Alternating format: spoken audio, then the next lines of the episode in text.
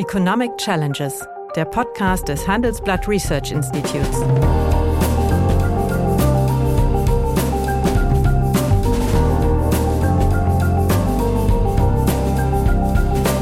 Bert Rürup, der Chefökonom des Handelsblatts, diskutiert mit Michael Hüter, dem Direktor des Instituts der deutschen Wirtschaft, wöchentlich aktuelle wirtschaftliche Herausforderungen für Deutschland wie für die Weltwirtschaft. Das geleistete Arbeitsvolumen geht zurück und wir diskutieren über Vier-Tage-Woche.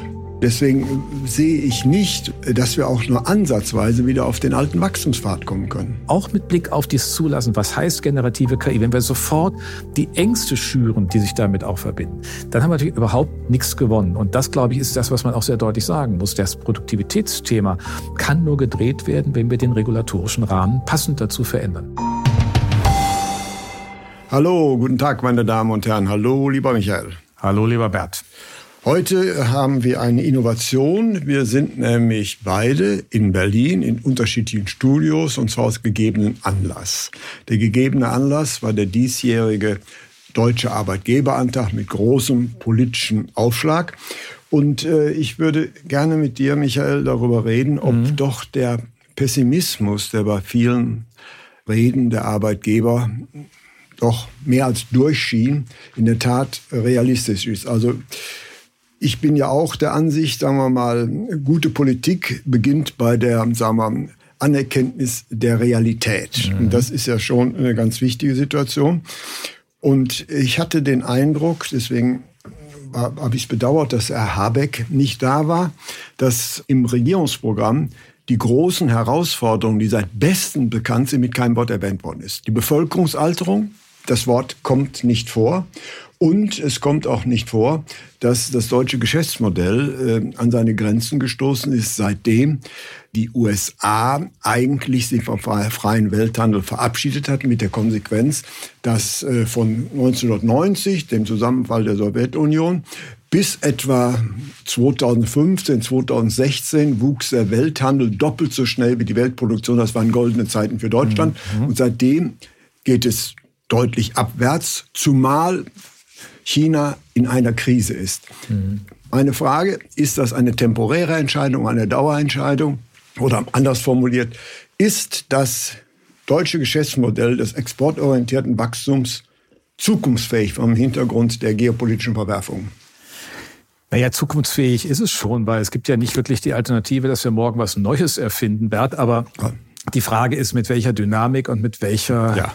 Bereitstellung von Wohlstandsperspektiven, aus denen wir ja unsere Investitionen ableiten. Und äh, beim Arbeitgebertag, das ist ja immer so ein bisschen so ein Hochabend, wo alles zusammenkommt. Äh, du hast es erwähnt hat natürlich trotzdem immer nur die eine Sicht. Das ist die, die sich auf die Sozialpartnerschaft bezieht, Arbeitsmarkt, Bildung und die Fragen, die sozusagen im weitesten darum liegen, natürlich Tarifpolitik. Und insofern kommen auch die Forderungen aus dieser Sicht. Und insofern ist ja schon mal ein Fortschritt zu sehen. Die BDA hat sehr deutlich gemacht und der Präsident der Bundesvereinigung Arbeitgeberverbände, dass das demografische Problem da ist. Die Antwort beim Bundeskanzler war ja ganz interessant. Er hat gesagt, naja, das schreiben uns ja alle auf, dass wir weniger werden. Da muss man auch nicht besonders intelligent sein, man muss nur rechnen können. Das fand ich auch eine interessante ja. Zuspitzung. Aber so richtig die Ableitung bleibt natürlich immer bei einer Frage hängen. Ähm, wir können über Frauenerwerbstätigkeit reden, wir können über äh, deren äh, Teilzeitquote reden, mhm. wir können über Zuwanderung reden, aber die Frage des Arbeitsvolumens insgesamt, wie kommt das, das zustande, wird nicht das, das Arbeitsvolumen, das Arbeitsvolumen sinkt, die geleistete Zahl der so. Arbeitsstunden. Und die Frage ist, wie kriegen wir das hin? Also Arbeitszeit auch der hier im Lande befindlichen. Da wird unverändert so eine Wohlfühldebatte geführt. Und das ist für mich die eigentliche Schwierigkeit und das äh, versucht natürlich, ich meine, der Bundeskanzler kann ja jetzt nicht eine Negativstory über das Land, er ist ja nicht der Oppositionsführer, das ist ja klar. Aber zu sagen, das sind unsere Herausforderungen, denen müssen wir uns auch stellen. Und das heißt auch für jeden was. Ist ja nicht nur, dass die Transformation bedeutet, dass wir die Heizung umstellen, sondern es bedeutet auch, dass wir unsere Arbeitszeitvorstellungen ändern müssen mhm. und wir jedenfalls eine Debatte haben, die gar nicht zu dem passt. So, das ganze Exportthema, das du angesprochen hast, ist natürlich typischerweise bei den Arbeitgeberverbänden jetzt nicht in der ersten Reihe relevant. Das trifft eher den BDI. Aber insgesamt ist mir auch schon auch aufgefallen, dass die Stimmung, die ja, sagen wir mal, immer etwas mollartig ist mhm. bei Arbeitgebertagen. Also ich hab, kann mich eigentlich äh, in den letzten 20 Jahren an keinen erinnern mit allen Kanzlern, Kanzlerinnen, die es mhm. seitdem gab, die nicht in Moll gewesen wären. Also ich meine, das gehört ja ein Stück auch dazu. Auch aber dazu. Äh, man kann nicht an der Tatsache vorbei, dass die Stimmung im Sommer sich nochmal deutlich verschlechtert hat. Das ist für alle greifbar, auch für alle Aggregate. Jetzt Insofern ja, wir haben ja öfters diese Frage schon mal aufgerufen. Wir kommen da nicht wirklich weiter, weil die Antworten, und das deutest du implizit mit deiner Frage auch an und der, der negativen Antworterwartung, die, die Möglichkeiten ähm, der Globalisierung, das neu aufzusetzen, sind für uns begrenzt. Die Möglichkeiten ja. unserer Alterung Wir können nur reagieren. Wir können in dem können Bereich nur reagieren. Äh, ja, ja, das ist sicherlich so. so. Und, und deswegen äh, verstehe ich schon, es waren doch äh, einiges von produzierenden Gewerbe dabei. Das heißt, wie kommen wir wir sind ja in einer Knautschzone und ich meine immer, also Politik beginnt bei der Beachtung der Realitäten. Wir haben einen Rückgang des Erwerbspersonenpotenzials, gleichzeitig haben wir einen Rückgang äh, des gesamtwirtschaftlichen Arbeitsvolumens und zum Zweiten äh, ist die Absorptionsfähigkeit der internationalen Märkte deutlich rückläufig. Gleichzeitig hat Deutschland von allen etablierten äh, Industriestaaten den größten industriellen Sektor. Mhm. Wir, Spitze hatten wir mal, das weißt du besser als ich, 28 Prozent der gesamtwirtschaftlichen Wertschöpfung war einmal Industrie. Das ist vor den gegenwärtigen Rahmenbedingungen, ich sag's mal brutal, zu groß. Wie kann man ja. sich darauf anpassen? Gut, haben wir ja auch nicht mehr die 28 Prozent. Ja, wir ja. sind beim verarbeitenden Gewerbe jetzt bei knapp über 20 Prozent, aber ja, es ist immer noch doppelt so viel, doppelt so viel äh, wie Frankreich, Großbritannien, USA. Und das ist ja äh, nicht Ausdruck von Politik, sondern Ausdruck von Strukturwandel und Reaktionen mhm. und langen historischen Faden. Aber Bert, vielleicht nochmal ein, ein Zwischenblick. Du hast gesagt, die Betrachtung der Realität. Es kam ja heute äh, zwei Konjunktureinschätzungen, die ich ganz interessant fand. Zum einen die Konjunkturerwartungen, die das ZDW erhebt. Das sind ja Befragungen nicht bei den Einkaufsmanagern Index das sind nicht die Befragungen genau der Investoren, sondern der Finanzmarktexpertin. Und ähm, die ist nun deutlich positiv, plus 10,3 Punkte im Oktober gegenüber September zwar immer noch leicht im Minus mit 1,1 mhm. Punkten, aber die Aussage ähm, derjenigen, die das erheben, ist, die Talsohle scheint erreicht zu sein. Die Konjunkturerwartungen haben sich spürbar verbessert. Auch für die Eurozone gilt das. Dort ist man insgesamt im Positiven.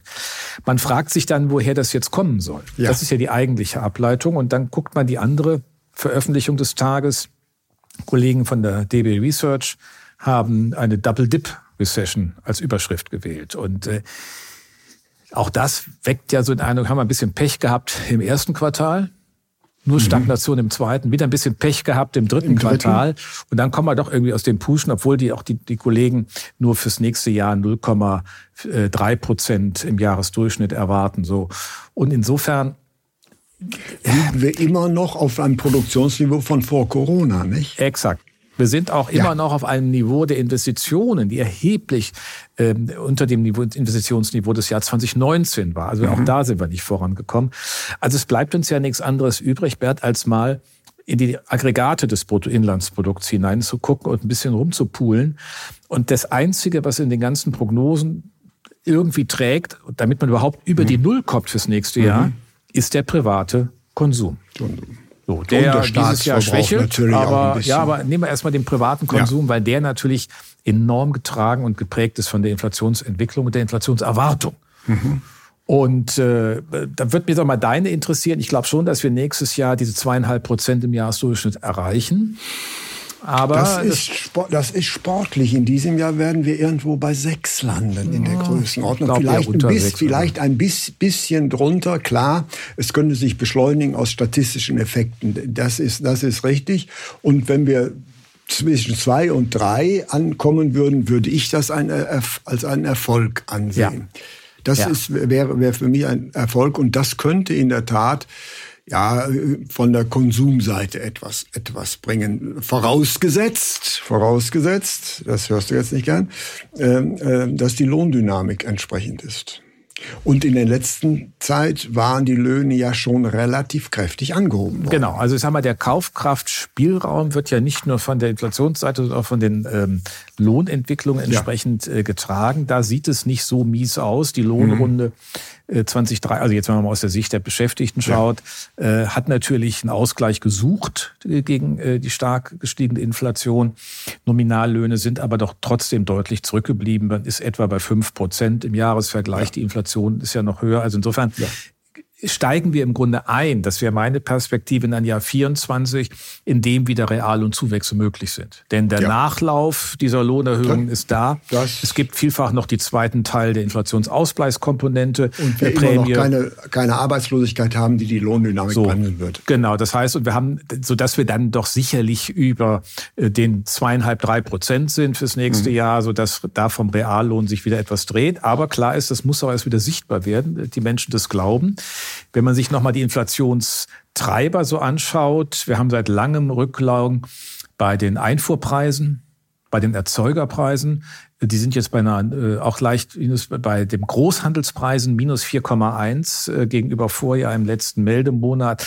Das spricht schon dafür, dass dieser Rückgang bei der Inflation mit 4 auf 4,5 Prozent zuletzt weitergeht. Es sei denn, die Ölpreis-Story infolge mhm. des kriegerischen Zustandes da im Nahost und äh, der Folgen des Terrors der Hamas wird nochmal zu einer anderen Dynamik führen. Aber das ist, würde ich sagen, im Augenblick eher noch offen. Denn wir haben immer wieder gesehen, das sind politische Preise.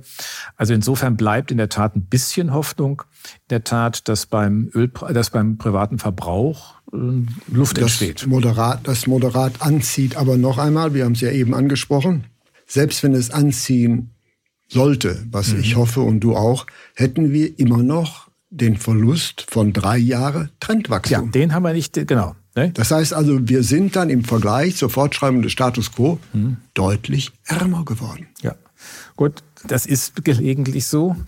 Äh, haben, ja, ich meine, äh, guck mal, wir haben doch immer mal Phasen erlebt, ja. Ähm, in der es für längere Zeit mühsam war. Das war Ende der 70er Jahre, das war mhm. die erste Phase der Stagflation. Mhm.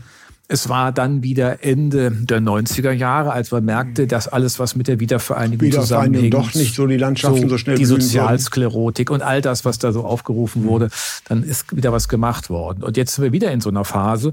Der Unterschied ist nur, äh, dass es noch nicht mal ein Mix äh, in der Dominanz von innen und außen ist, sondern der Hauptdruck von außen kommt.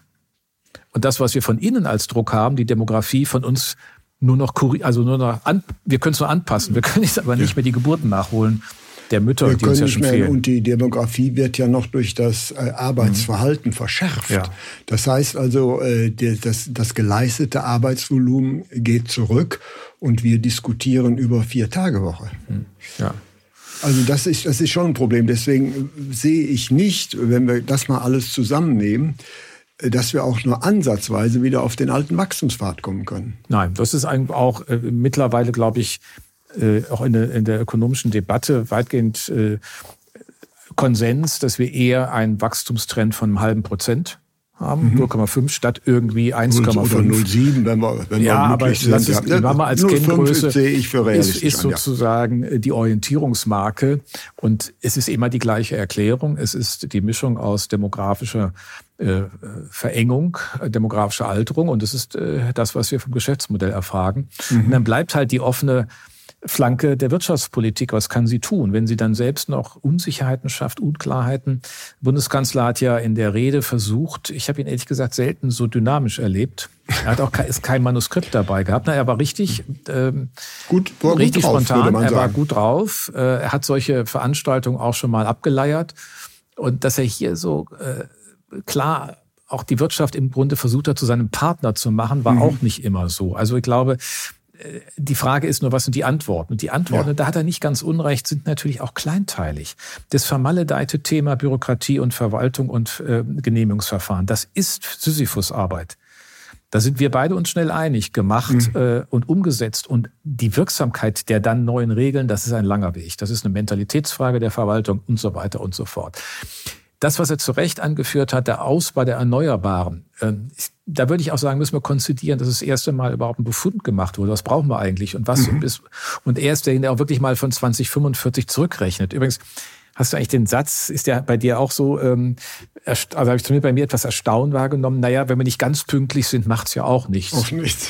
ja, macht's ja. auch nichts. Ne? Das Klimagesetz ist ja nur eine ja. klare Pünktlichkeitsvorgabe, nämlich 2045, aber wir werden erleben müssen, dass das nicht geht. Das, das ist, glaube ich, das erste Mal, dass die Politik ein bisschen eingesteht, dass der Weg steiniger ist, erstens, mhm. und zweitens länger dauern kann.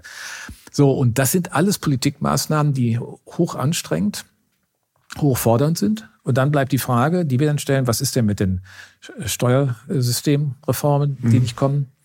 Was ist denn mit den Brücken? Da hat er ja nichts zugesagt im Bereich mhm. der Strombepreisung. Das ist ein Riesenthema. Ich meine, es hilft uns ja alles nichts 2030 und ich habe sieben magere Jahre. Was mhm. mache ich denn in den sieben mhm. mageren Jahren? Da können wir uns gegenseitig dann immer äh, freuen, dass wir fest, dass wir richtig gelegen haben mit dem geringen Wachstumstrend. Ja.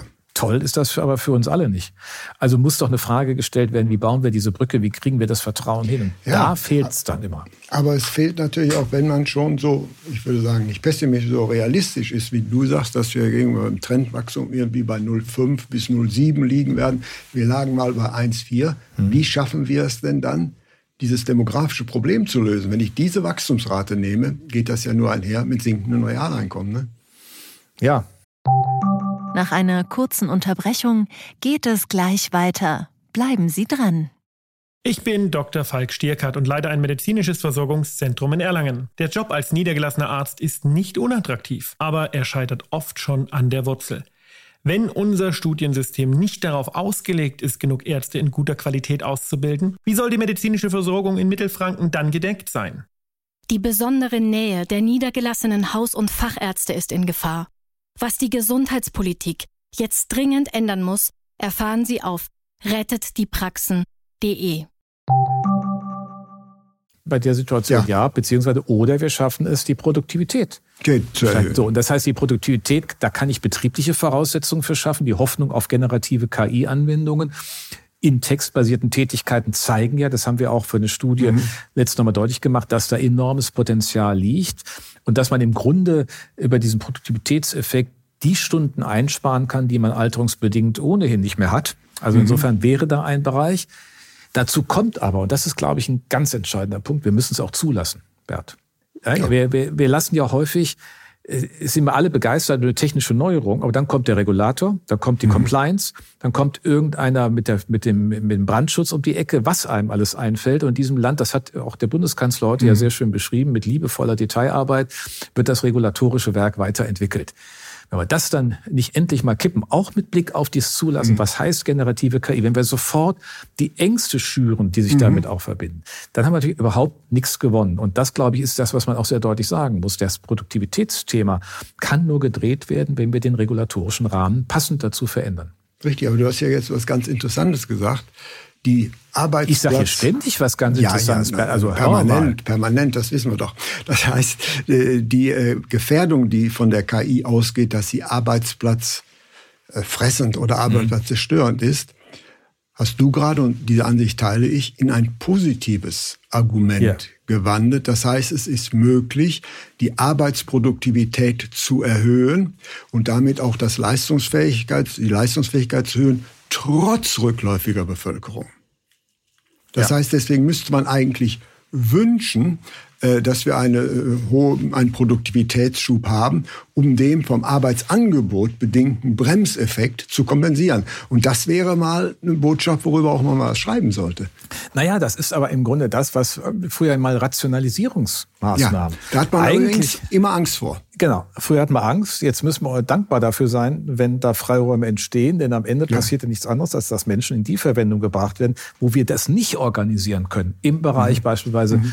Äh, der Pflege, im Bereich mhm. der sozialen Dienstleistung, auch im Bereich der Bildung, der Kinderbetreuung. Mhm. Da habe ich keine Produktivitätseffekte. Ich kann ja nicht irgendwie mhm. die Klassen verdoppeln. Ich kann auch mhm. nicht die Betreuung in den Kindergärten äh, in andere Relationen überführen. Für jedenfalls nicht bei den Eltern, die für die Kinder verantwortlich sind, die wir mhm. heute in den Bildungseinrichtungen haben. Äh, dann wird das nicht funktionieren.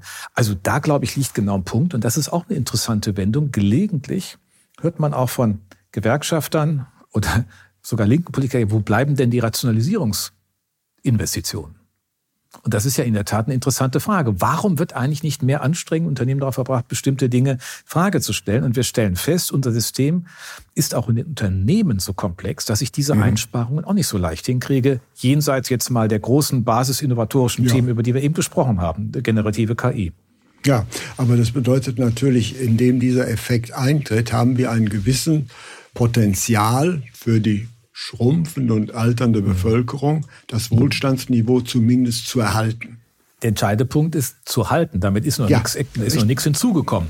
Nein, damit ist doch nichts hinzugekommen. Das noch, ist so ähnlich noch. wie die Superklugen, die einem dann immer erzählen, ja, ja, wir machen das dann künftig statt in fünf, in vier Tagen und sind ja, aber ja, viel produktiver. Ja. Ich sage, welche, welcher Produktivitätszuwachs soll denn das nachhaltig erbringen? Und selbst wenn es so wäre, es wäre nur das bestehende Niveau gesichert und es ist nichts hinzugekommen. das ist richtig. Also ja. da sind wir uns jetzt einig, aber jetzt die Frage, wo siehst du die Möglichkeit, wo das Add-on herkommt? Vom Außenhandel meines Erachtens nicht mehr.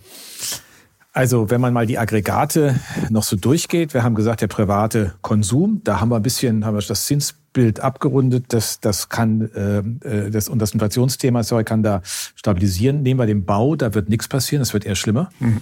Also die, die Zinsseite 4% plus für Hypotheken, Zehnjährige, das bleibt. Äh, da werden sich irgendwann wieder Einkommensperspektiven anbinden, aber das wird eine Zeit dauern. Deswegen ist die Erwartung, dass die, die Bauinvestitionen mit zweieinhalb bis drei Prozent schrumpfen, glaube ich, gut begründbar fürs nächste Jahr.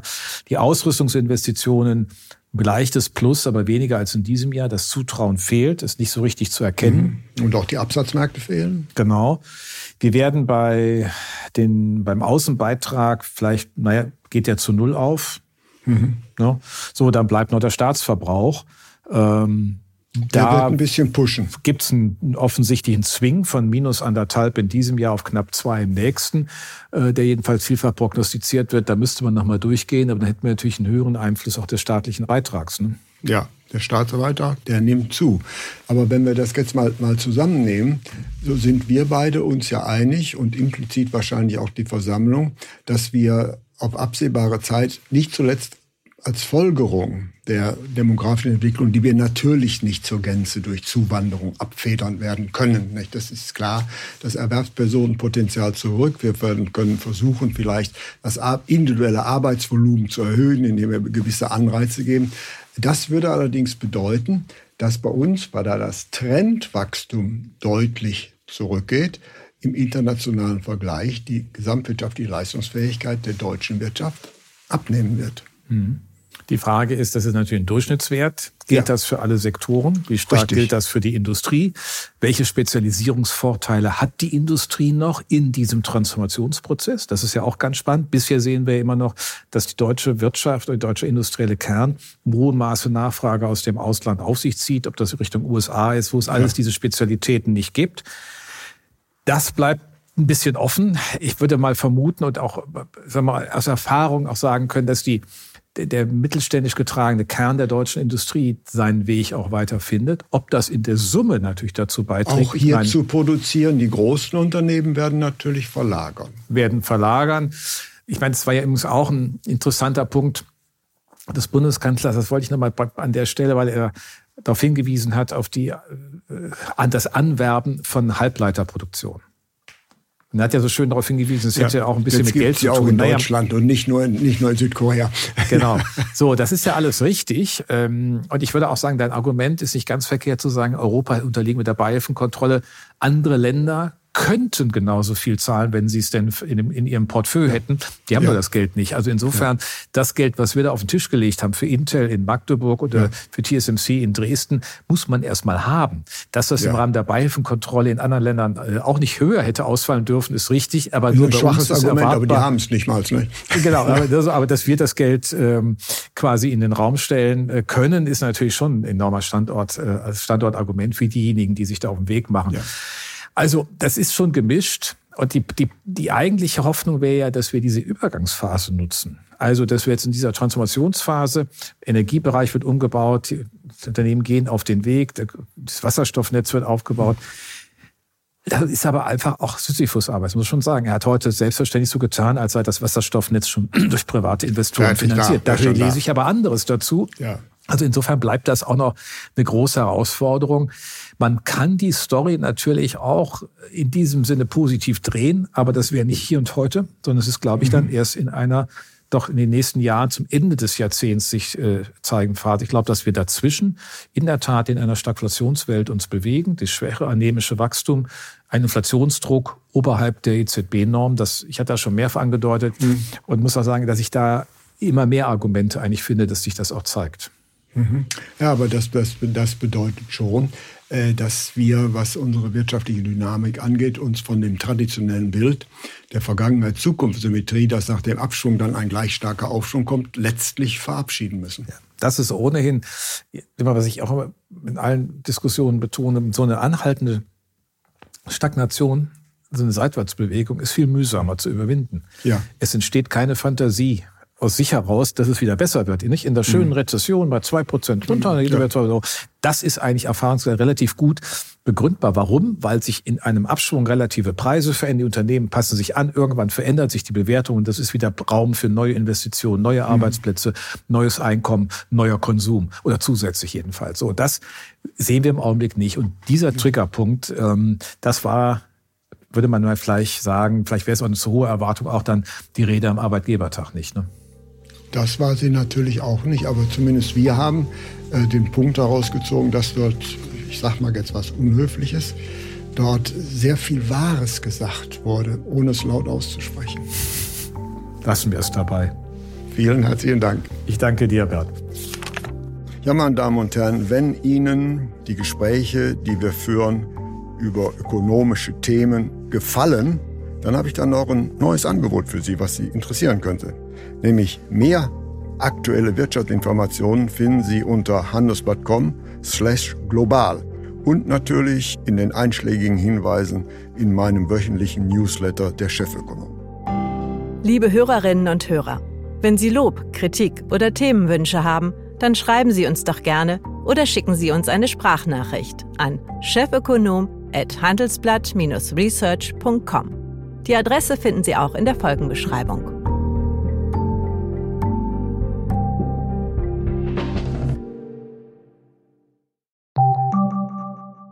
Ich bin Dr. Falk Stierkart und leite ein medizinisches Versorgungszentrum in Erlangen. Der Job als niedergelassener Arzt ist nicht unattraktiv, aber er scheitert oft schon an der Wurzel. Wenn unser Studiensystem nicht darauf ausgelegt ist, genug Ärzte in guter Qualität auszubilden, wie soll die medizinische Versorgung in Mittelfranken dann gedeckt sein? Die besondere Nähe der niedergelassenen Haus- und Fachärzte ist in Gefahr. Was die Gesundheitspolitik jetzt dringend ändern muss, erfahren Sie auf rettetdiepraxen.de. you